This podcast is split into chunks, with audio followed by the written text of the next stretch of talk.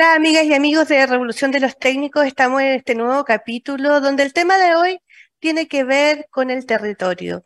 Acá las políticas públicas no solamente tienen que mirarse desde una perspectiva nacional, que por cierto es importante, pero también qué pasa en cada uno de los territorios, ya que esos territorios tienen particularidades distintas, tienen idiosincrasias distintas, tienen culturas distintas, incluso paisajes.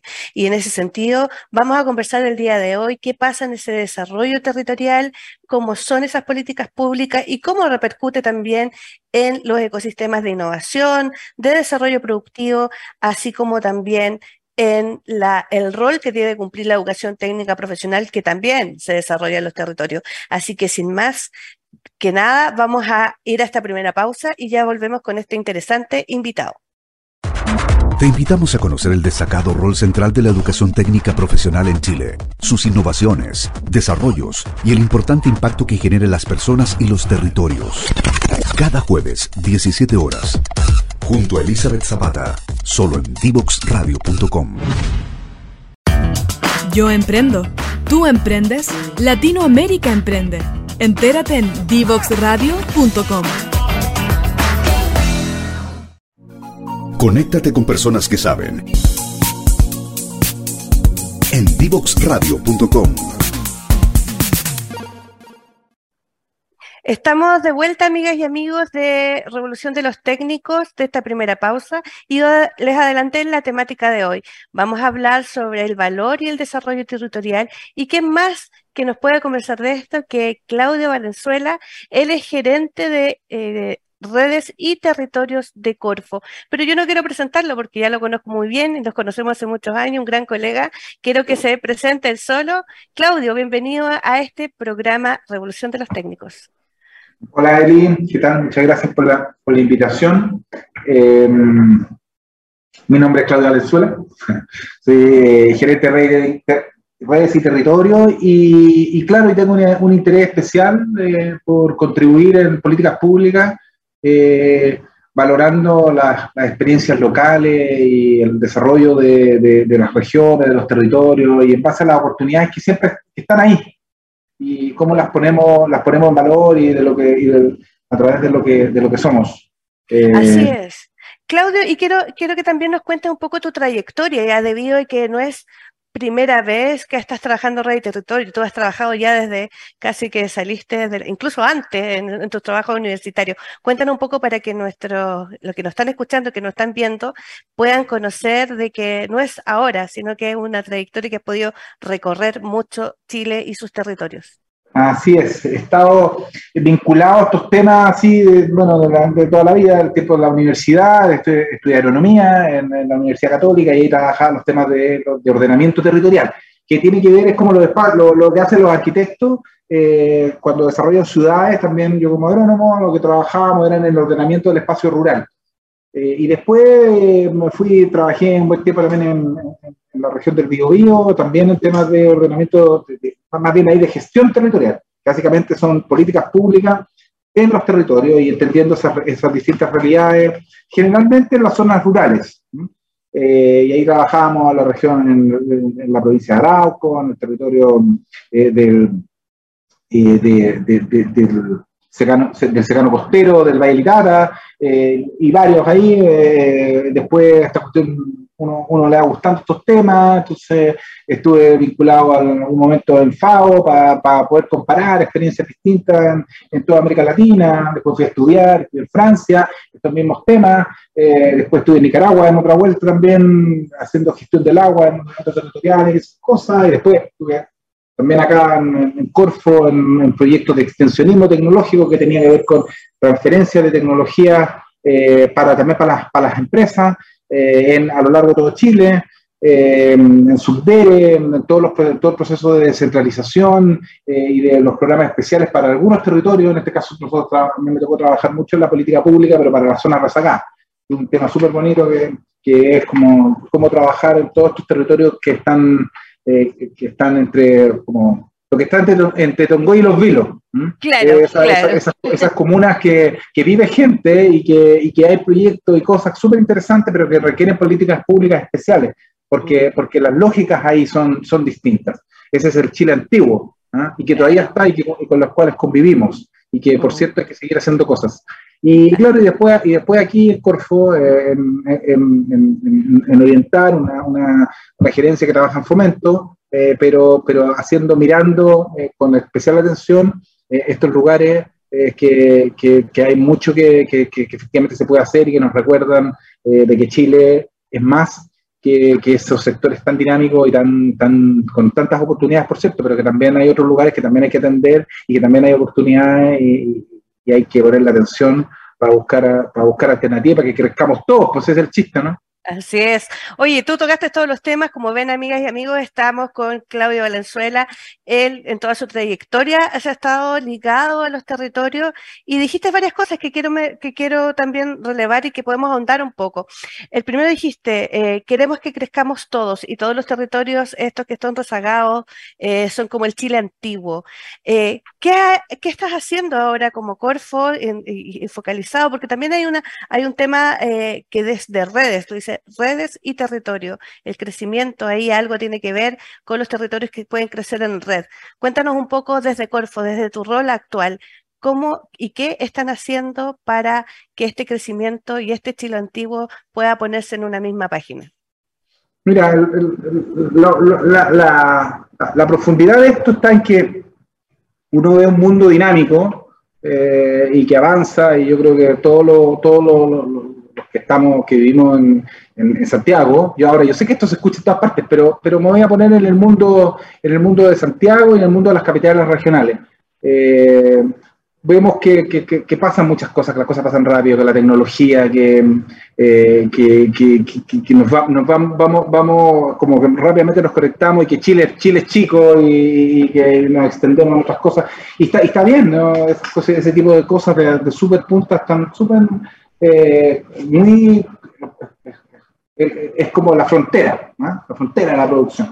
Pero también hay ciertas cosas que uno que hay que, que hay que poner la atención y donde, hay, y donde seguimos teniendo roles, bueno, ¿qué pasa eh, para poder actuar en algunos, en algunos lugares? ¿Cómo, cómo nos imagina? Así yo creo que, que, en el imaginario, ya vamos a mostrar como, como, cuando uno era niño, yo me imagino, yo el futuro ¿No es cierto? Cuando éramos chicos, los que tenemos esta edad, nos imaginábamos un futuro muy tecnologizado, así como la Odisea del año, la Odisea del 2001, la película. O, como los supersónicos también. O los como los supersónicos, ¿no es cierto? Que, nos fueron, ah, que, andaban en esta, como en, platillos voladores, Esas cosas van a ocurrir y uno las tiene cada vez más cercanas los que estamos en, tenemos la suerte de saber que esas cosas existen.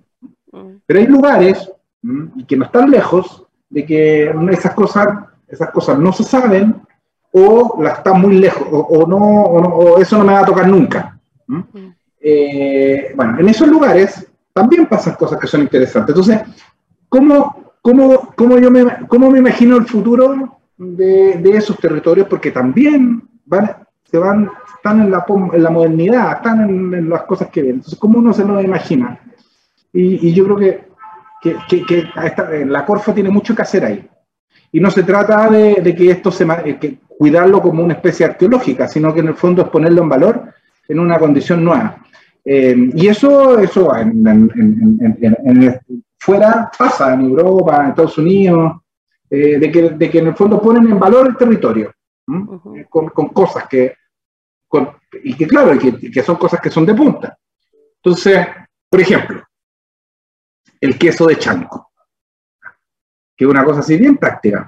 Claro. Eh, eh, eh, yo me imagino el futuro en Chanco, con el queso de Chanco, poniendo en valor el queso de Chanco porque eso es conocido a nivel nacional, pero con, con cosas sofisticadas para producir queso de Chanco es Chanco. Y uno día va a Chanco, quienes conocen Chanco, va a Chanco y cuesta comprar queso. Entonces tú decís, pucha, aquí hay posibilidad de desarrollar este territorio en base a este queso de chanco, eh, poniendo en valor las maneras antiguas de cómo se hacían, pero conectándolo con la tecnología, poniéndole con buena, eh, con, altos estándares, que se venda afuera, este queso no solamente digamos, en la región, en la, en la provincia de Cauquenes, sino que esto se venda en otros lados y, le, uno le da el valor a eso. Eh, por ejemplo, o el tema del vino, el vino bueno, que en la industria, o sea, el vino, cada vez el vino se valora por los lugares donde se produce. Claro.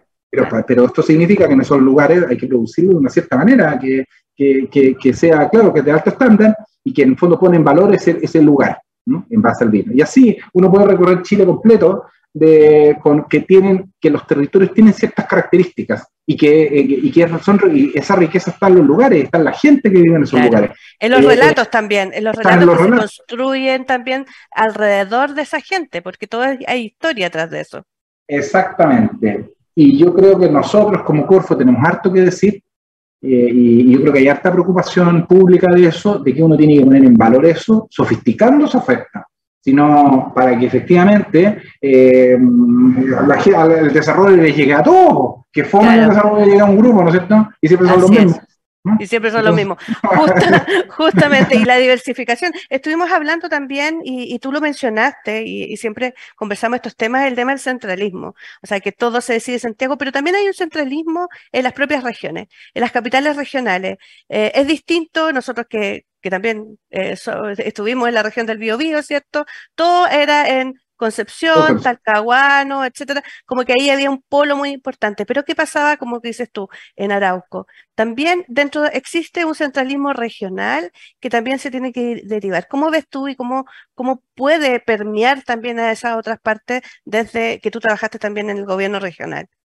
Ya, bueno eso es bueno, todo el rato, todo el rato, en el fondo la gente que, son, estoy seguro, si hay alguien que nos escuchan en, alguna región dice, bueno, oye, estas cosas pasan en Talca nomás, ¿no? sí, eh, aquí a Cauquienes no me llega nada, estas cosas pasan, estas cosas pasan en, en Aysén, pero no me llega nada a Chile Chico. Entonces, mm, el centralismo que están, eh, que, que, cuando uno mira esta cuestión nacional es tan, tan marcado, las regiones pasa lo mismo. Y ahí hay un rol en lo público de que en el fondo el sector público tiene que preocuparse de poder llegar a todas partes. Esto no significa dividir la torta en partes, ¿ah? mm. eh, en partes iguales o hacer un proporcional a cuánta gente vive o cuál es el PIB, no, no, no, es eso. Eh, esto es, es, uno parte con fondo con las preocupaciones de que hay que, hay que mirarlo y darle en su justa, de acuerdo a cada cosa, pero, pero, pero darle atención especial. No se puede atender de la misma manera, los, por ejemplo, políticas públicas, no se puede atender de la misma manera a, eh, a los, nuestros emprendedores, nuestros innovadores que viven en una, capital regional, a los que viven a seis horas de la capital regional, siete horas de la capital regional. No se les puede atender de la misma manera porque tienen problemas de conexión, de internet, porque en el fondo tienen, tiene una cultura distinta, pero también hay proyectos interesantes a 6, 7 horas de, una capital regional, ah, en, una, eh, en auto, o, como, se llegue, y, hay proyectos que son súper de punta.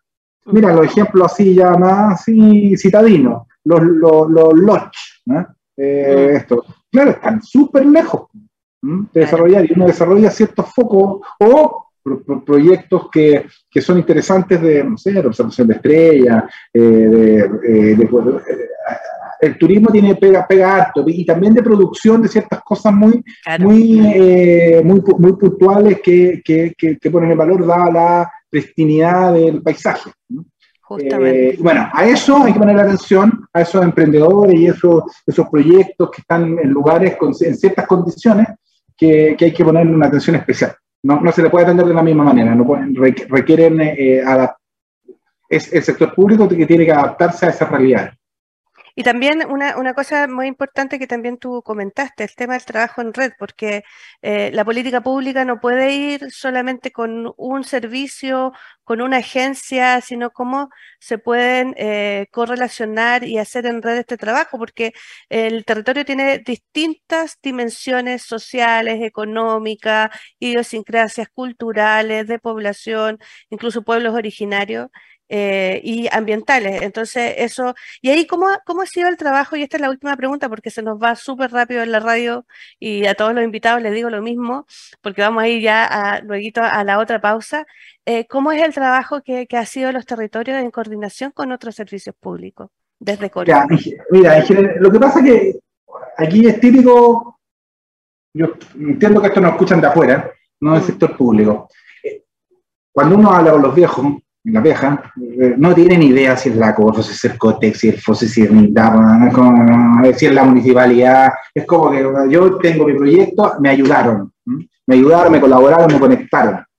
Entonces, a partir de eso, uno lo que tiene que, creo que hacer cuando hace buena política pública es es ponerse de acuerdo entre varios que, que, actuamos en distintas cosas y poder llegar al, a nuestro eh, a ese empresario, que, a ese empresario, a ese, ese, proyecto que le quiere ir bien y, y, conectado y complementándose uno con el otro. Pero yo estoy seguro, la, gente de a pie no tiene idea de quién son.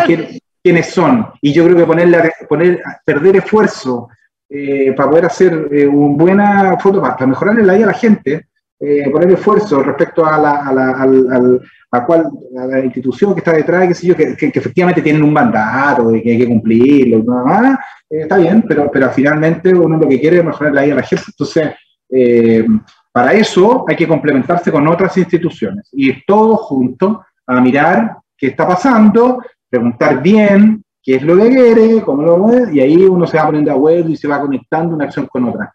Eh, yo creo que así, así veo la, cómo estas cosas tienen que, tienen, que ir, tienen que ir ocurriendo y ponerse en el lugar del otro y conectarse con, con esa realidad eh, que muchas veces eh, eh, es más simple, del, fondo, ese, esa es más, que tiene sentido común. para poder, para poder apoyarlo con los tipos de cosas que, que, que, el sector público trata de, de, de colaborar. Y ahí el trabajo en red, eh, la conexión con, con, con, las, con, las, tendencias que están pasando en, en, a nivel internacional, en otras regiones. Ahí hay mucho que hacer. Así es. Eh, Claudio, ni siquiera te voy a dejar planteada la, la, próxima pregunta porque nos quedan muchos otros temas que conversar, pero amigas y amigos no se desconecten porque vamos a esta segunda pausa, eh, pero en este interesante tema que vamos a eh, ahondar un poco en los territorios y ese valor que tiene ese desarrollo territorial. No se desconecten. Divoxradio.com. Codiseñando el futuro.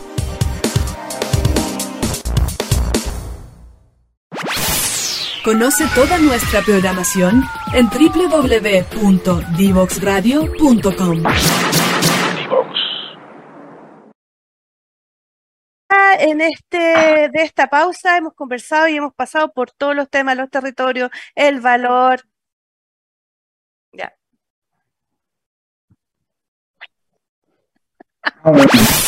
Una Conoce toda nuestra programación en www.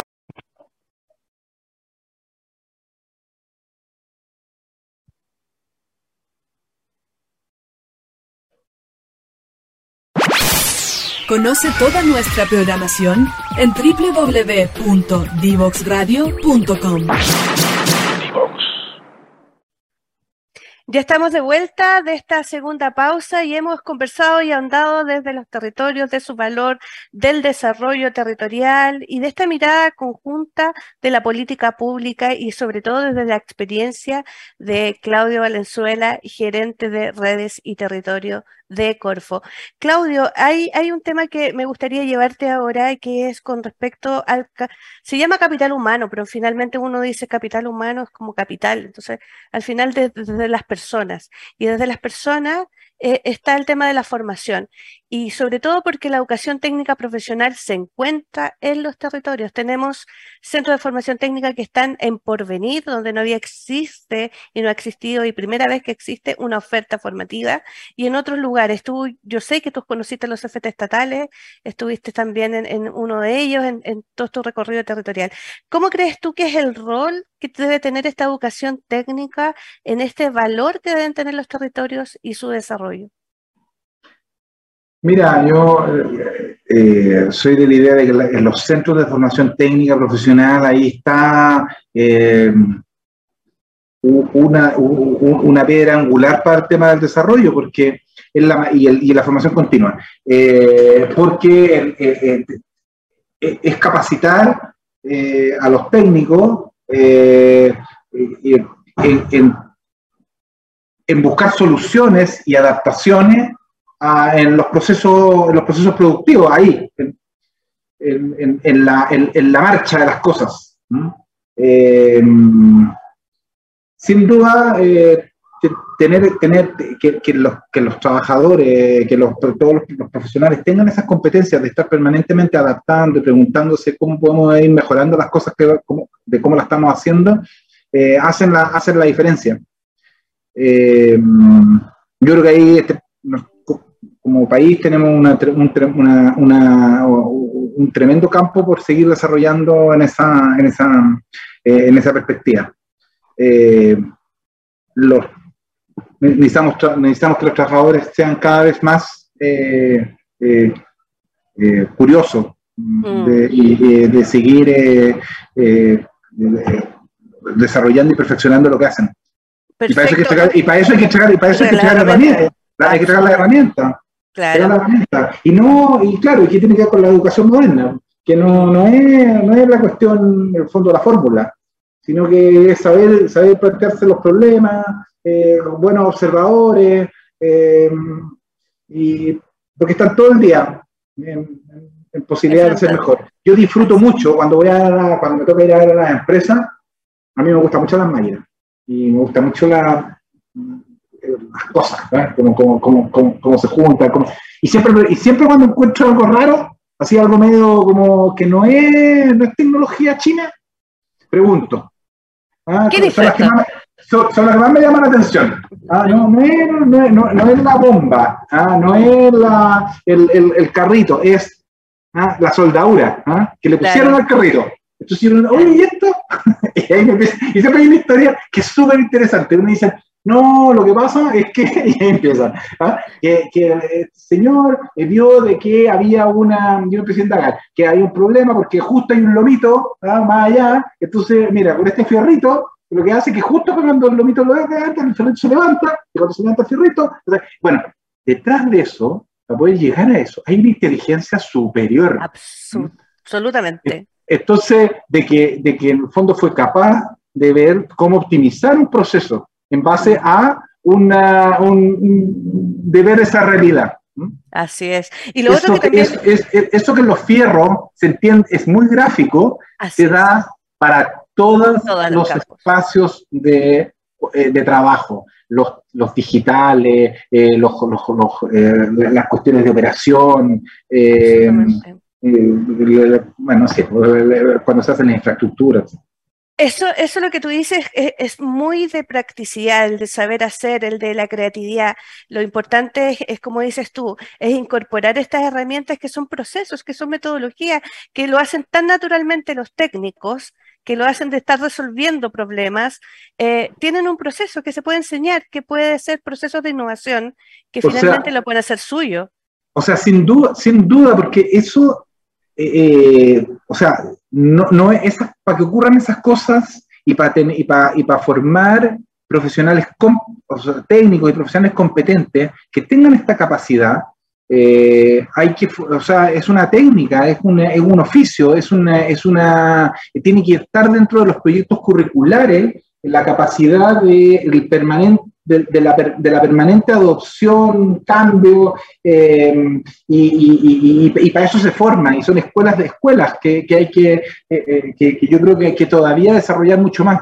Mm. Lo, lo, que menos, lo que, o sea, en el fondo la, la, la, hay una imagen que es muy buena de, no sé, el tiempo moderno cuando Chaplin sale acá, como cargar, apretando la tuerca y se va para la casa apretando la tuerca, es ese modelo de que a alguien le enseñan una cosa que es estática, eh, es como el yogur, ¿ah? tiene una fecha de vencimiento. los técnicos eh, también necesitan esa capacidad permanente de actualización y de adaptación a, realidad, a una realidad eh, permanentemente cambiante y además permanentemente que se puede mejorar. Entonces, tiene que, las empresas tienen que ser capaces de ponen incentivos para que estas cosas pasen y para poder escuchar a, los, a, quienes están ahí en todos los días y, y, los, las instancias de educación tienen que ofrecer, ser capaces de ofrecer esa, eh, esas, esas, capacidades a través de cuestiones. Y hoy día, hoy día la ley lo dice, ¿ah? que tienen que, que, esto, que esto hay que meter, hay que ponerlo en, eh, en, la acreditación y por eso vamos a hablar de la calidad de la educación. Así es. Oye, tú dices un tema súper importante también que, que, tiene que ver con, con, con la, la, educación continua y también una particularidad y que lo hemos conversado también con, con Claudio en distintas instancias, porque sé que un fans también del IPSFT 2030, que todos lo conocen ya y sobre todo que nos escuchan. Eh, son las trayectorias formativas, que parten no necesariamente desde la educación superior, sino que esta conexión que tiene con la educación media técnica profesional, de las escuelas agrícolas, que han sido también, han evolucionado por a través del tiempo y cómo se están conectando, y después en esta mejora y esta constante educación, porque vuelven estos técnicos también a seguir capacitándose. Y ahora te quiero llevar, eh, Claudio, a, soñar. Ah, la parte más lúdica que tenemos. Em, quiero que, puedas pensar e imaginarte a los técnicos en el 2030, ya que nuestro siempre el 2030 se viene con todo, digamos. Objetivo de Desarrollo Sostenible, hablamos también del 2030, donde también estamos camino hacia el carbono eh, neutralidad, ¿cierto? Pero, ¿cómo te imaginas, o cómo deberías ser, o cómo te imaginas en este soñar a los técnicos en el 2030, que ya nos queda poco, solamente ocho años? Mira, yo me imagino a, a los técnicos como de, partida como personas comprometidas con, lo primero comprometidas con lo que hacen. Eh, y, con, y, con, y, con, muchas ganas de, de, en el fondo, con ese, con, ese, con ese bichito permanente de, eh, de ir mejorando la, su, su, su quehacer. Eh, y, mirando de, como, con, con, esa curiosidad con esa curiosidad permanente para, para poder ir, ir, ir adaptando eh, tecnologías, comprendiendo, eh, comprendiendo la, eh, a, las, empresas, a los lugares donde se, donde, donde se desarrollan, conscientes de que, de que, las empresas con las cuales trabajan mejoran la calidad de, calidad de vida de las personas que, que habitan ese lugar. y también en, condiciones mejores, también, también teniendo, teniendo a su familia también más, más ¿no? Así es. Lo otro que también tú dijiste algo muy, muy cierto, el tema y que también tiene que ver con el tema de la movilidad social. Eh, en general, la educación técnica está bastante subvalorada por todo el potencial que tiene.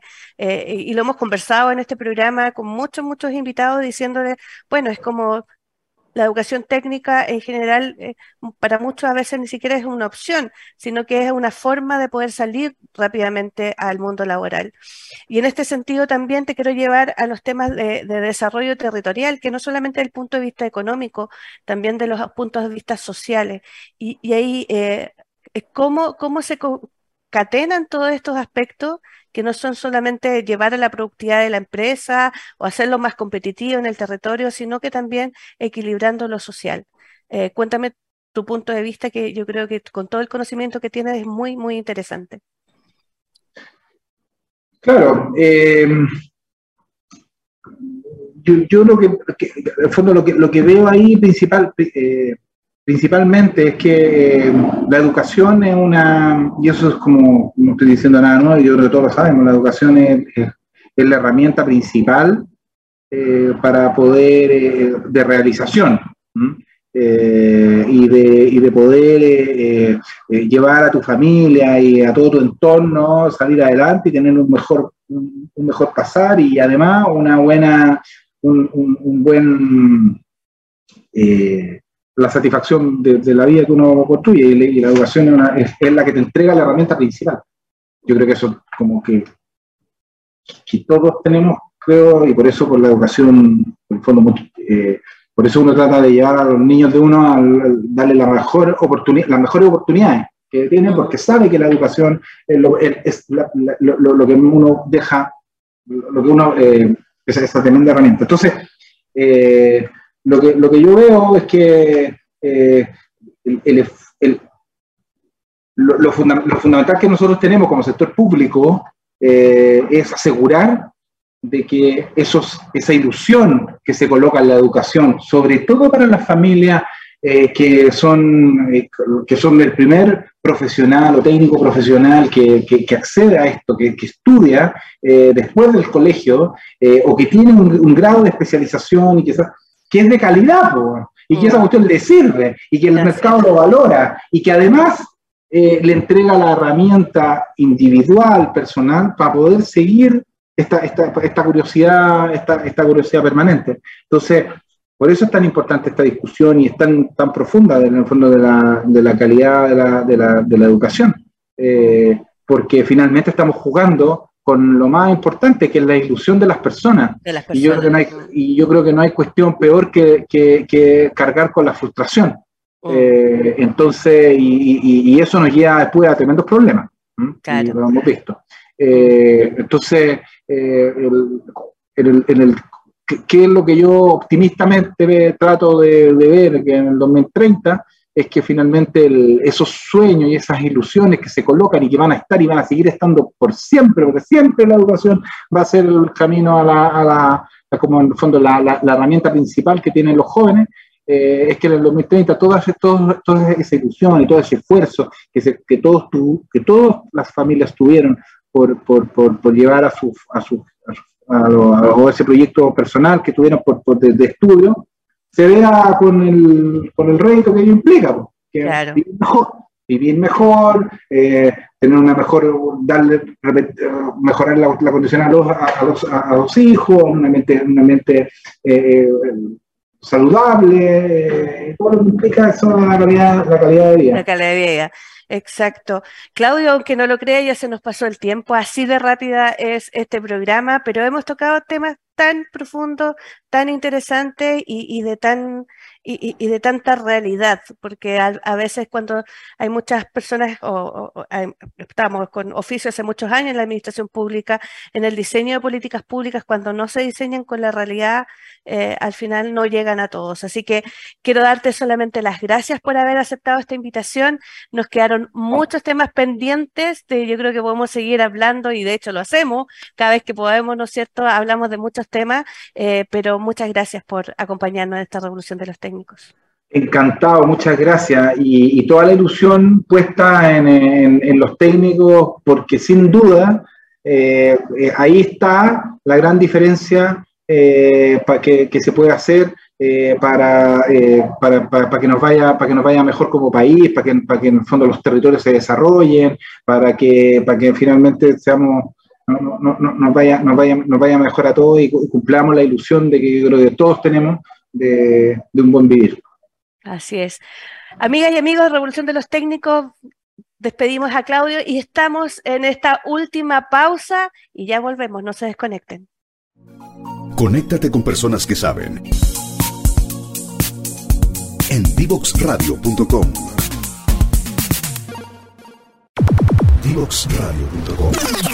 Conversaciones de protagonistas. Historias desde los protagonistas en divoxradio.com.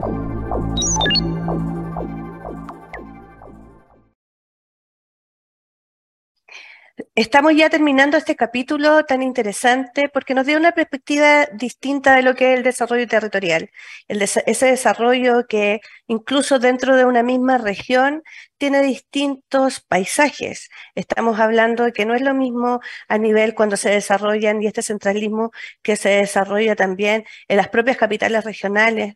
¿Y qué pasa también con esas aquellas provincias que están un poco más rezagadas? En la misma región metropolitana tenemos muy concentrado en lo que es Santiago, pero también existen otros tipos de territorios que están más a la costa, ¿cierto? Y también incluso más hacia el norte.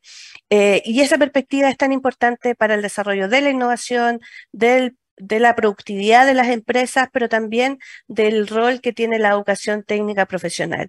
Así que eh, este tema y muchos otros temas pueden seguir viéndonos en estas redes sociales que tiene Divox Radio para eh, todos sus programas y este capítulo, como también los otros capítulos que hemos tenido, lo pueden encontrar en LinkedIn, en Facebook, en Instagram, Twitter, en YouTube, para que puedan seguir comentando todos estos temas que son tan interesantes. Y no se pierdan el próximo capítulo también de Revolución de los Técnicos. Nos vemos.